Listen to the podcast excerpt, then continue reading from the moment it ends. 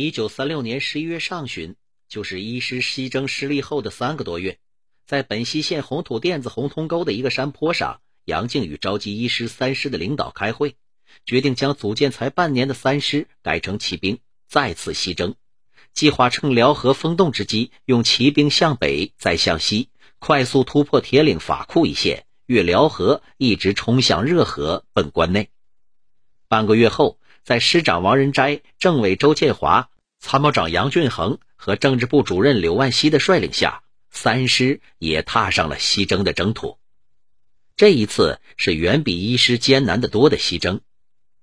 当时为柳万熙的传令兵的黄生发老人回忆说。我们呐，曾经是彻夜不眠，因为过度疲劳，战士有的边走边睡，甚至在马上就睡着了。稍一休息，人们就得席地而卧，不叫不醒。特别是步兵，跟不上马队，那就得小跑，稍有疏忽就有掉队的可能。沿途吃饭喝水，那就更困难了。我们怕暴露目标啊，一般情况下不能轻易进屯子找水吃饭。可急眼了就喝臭泡子里的水，饿了那就啃几口冻玉米饼子，有的时候还吃不上东西。除此之外，伪自卫团、棒子队、伪警察漫山遍野的叫唤，企图围阻我们，因此我们是天天行军，天天行军，那就得天天打仗。三师的官兵奋力战斗，好歹抵达铁岭县石佛寺辽河东岸。预想中的冰封雪果的辽河却是大水汪洋，渡船也都被敌人控制了，怎么办？最后的决定是抢船强渡。一河大水，两岸平原，刚一动作，敌人即察觉意图扑了上来。对岸的敌人也火力阻击，浑浊的河面上，阴沉的天空下，子弹像飞蝗一样交织。一路风雪交加，风餐露宿。官兵们穿着的都是湿漉漉的棉衣，那是个什么滋味？眼前又是这等模样，没有别的路了，也只能边打边撤，绕路返回了。一师西征出发时有四百多人，回来的时候只剩一百多人了。三师四百多人马回来的时候还有七十多。一九三六年初。中共中央为扩大陕甘宁根据地，同时表明红军抗日的决心，组成中国工农红军抗日先锋军。二月十七日发表了东征宣言，二十日开始东征，渡过黄河，进入山西，准备北上河北绥远，开赴抗日前线。由于国民党军队的围堵，未能如愿，五月五日撤回到河西。至于一师西征的具体动因，辽宁省本溪市委党史资料征集办公室编印的《徽泰两岸的抗日烽火》中曾经这样记载：汤沟会议半个月后的一天，杨靖宇同志从日伪的报纸上看到了一条消息，林匪部队在热河一带活动。杨靖宇断定这是中央红军林彪率队来到了热河，遂命一师马上出发西征。无论杨靖宇当时知不知道红军东征。这都是一军西征的背景，仅凭日伪报纸上的一条消息，遂命一师马上出发西征，也不好断言轻率。但是，对于三师西征时辽河是否封冻，却应该有个比较符合实际的判断。因为辽河就在辽宁境内，它不在黑龙江，气温相差无几。有康联老人这样说：“要是按照节气算，那功夫，辽河应该差不多封冻了。”可那年十月底却还下了小雨儿，俺们这些小兵啊，知道西征是要干啥，但却不知道还要过河，更不知道要等黄河冻住了才能过，像汤平道一样的过辽河。那时候的庄稼人知道啥呀？就知道生跟前的这些事儿。可是领导们应该知道啊，那天头都那么暖和了，辽河冻不住，应该想到这一层的呀。就算是辽河封冻了，也难免一厢情愿的盲动。从决定西征到出发，应该说一师准备的还是比较充裕的，而三师却仅用半个月时间，还要把步兵变成骑兵。骑兵目标大，不适于游击战，山区活动那就更多不便了。一师西征前后缴获的马匹，大都是挺便宜的价格给卖掉了。有书籍和资料说，这次是吸取了一师的经验教训，突出个快字，要快速通过敌占区。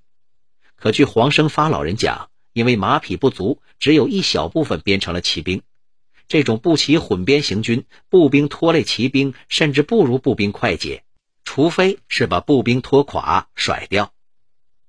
一师的西征选择在夏季，树叶关门，到处青纱帐，步兵又轻盈灵活，尚难隐蔽。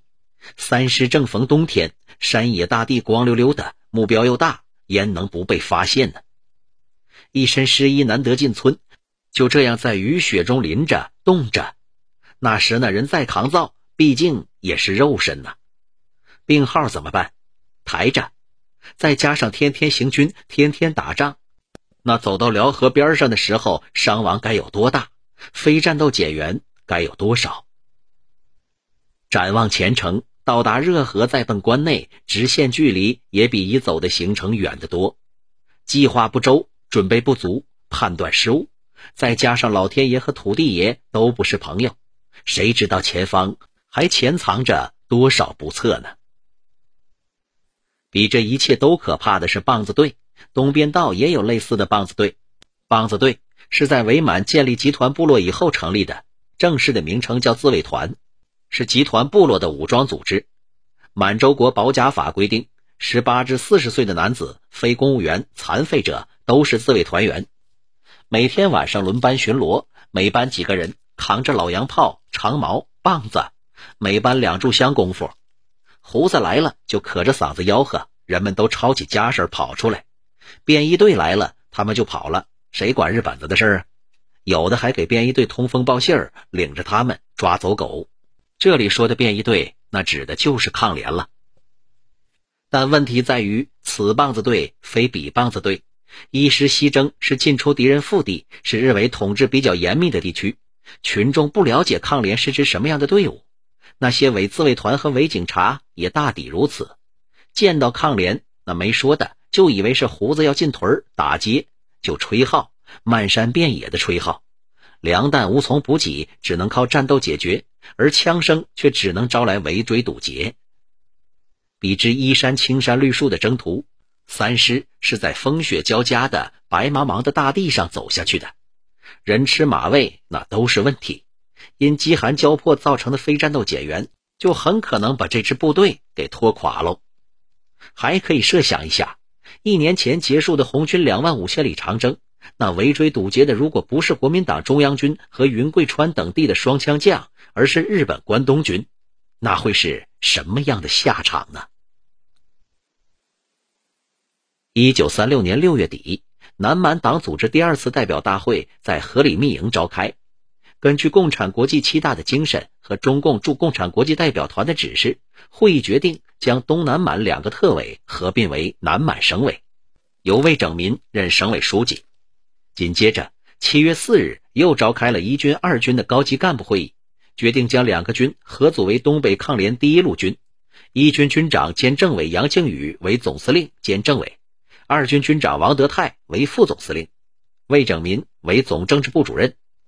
关于一路军的游击方针和活动区域，决定一军军部一师、三师和二军四师开始西征，在更大的区域开展游击战。二军军部六师和一军二师在通化地区活动，开辟长白山根据地。五师仍在东满和绥宁地区配合五军作战，同时保持与一路军、南满省委和三军、五军、北满、吉东党组织的联系。但是。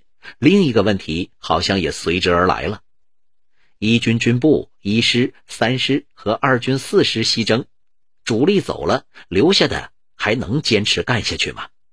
这是不是意味着大家要放弃南满了？而没有了南满的牵制和呼应，那对北满、吉东和东满又意味着什么呢？而此时西征先锋一师已经出发多日，并可能发现西征无望。决定东返了。两年后的五月，在吉安县老岭召开的一路军和南满省委高干会议上，杨靖宇又提出应该与关内八路军取得联系，无论是什么样的问题，南满都好像能比较容易的解决。会议决定由一师、二师抽调兵力，补充三师，由三师先行再次西征，一师、二师随后跟进。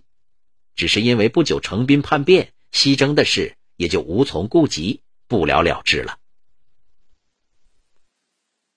军事智谋的首要特征不是想做什么，而是能够做到什么。写了《西征胜利歌》的杨靖宇，在山师仍然失利后，真的认为西征能够成功吗？挺进东边道的南征，从群众条件到自然地理，途经的都是敌人统治薄弱的地区，而西征恰恰相反。两次西征，一军兵力折损近半，而且都是精锐，元气大伤。一军成立以来，损失惨重，莫过如此，而这种代价是很难承受的。时过两年了，各地的集团部落已经建成，日伪的统治更加严厉，劳师远征难度可想而知。这些杨靖宇应该是非常清楚的，可他为什么还要继续坚持西征呢？从各个时期的史料和著作中。没有见到过有关一军一路军西征问题的争议，这是不难理解的。唯一的例外是十二军六师师长的金日成。金日成在回忆录中说，王德泰一开始就表示怀疑，离开山区的根据地远征平原，这是犯忌的，这是不符合游击战的规矩的。我们不能因为关内的工农红军东征就随之西征。金日成也认为。热河远征计划是非常冒险和不切实际的，并说共产国际曾多次发出西征的指令，指令是王明拟定的。他所拟定的指令不是以个人的名义，而是以共产国际的名义下达的。是否有这样一种可能，即主观上属意西征的杨靖宇，客观上并非明知不可为而非为不可，而只是做出这样一个决定？这样既不违反组织原则。今后又可伺机而动。一九三七年二月十三日，中共冀东省委第五军党委书记周保中关于东北抗日联军建立陆军提纲草案中说：“第一路军应该以奉天为活动中心目标，在保持原有的东边道活动地带之同时，应将自己主力活动力量横断南满路；另一部应出没安凤县，进入三角地带，以分敌势。”必要时，阻碍日贼由朝鲜海岸经汉城而长驱直入辽西北满，折断其交通联络。此南满党、东满党去秋决定之行动极为正确。在莫斯科瞎指挥的王明，把一切都搞乱了。在王明的视野中，北满有三军、六军、九军；吉东有四军、五军、七军、八军、十军；东满有二军，南满有一军。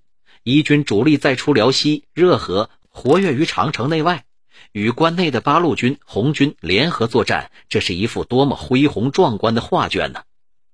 可若果真如此，政治军事影响那将是巨大的，实践也将证明一军在那里可以坚持到底。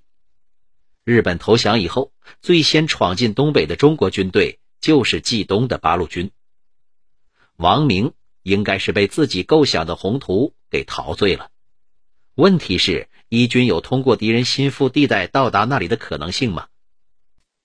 抗联各军大都有远征的经历，由于时间、空间和目的的不尽相同，结局也不一样。而一军的西征，在某种意义上就是王明的一厢情愿。那另一个问题也来了：王明一厢情愿，杨庆宇不懂“将在外，君命有所不受”的道理吗？这个问题，应该是永恒的谜了。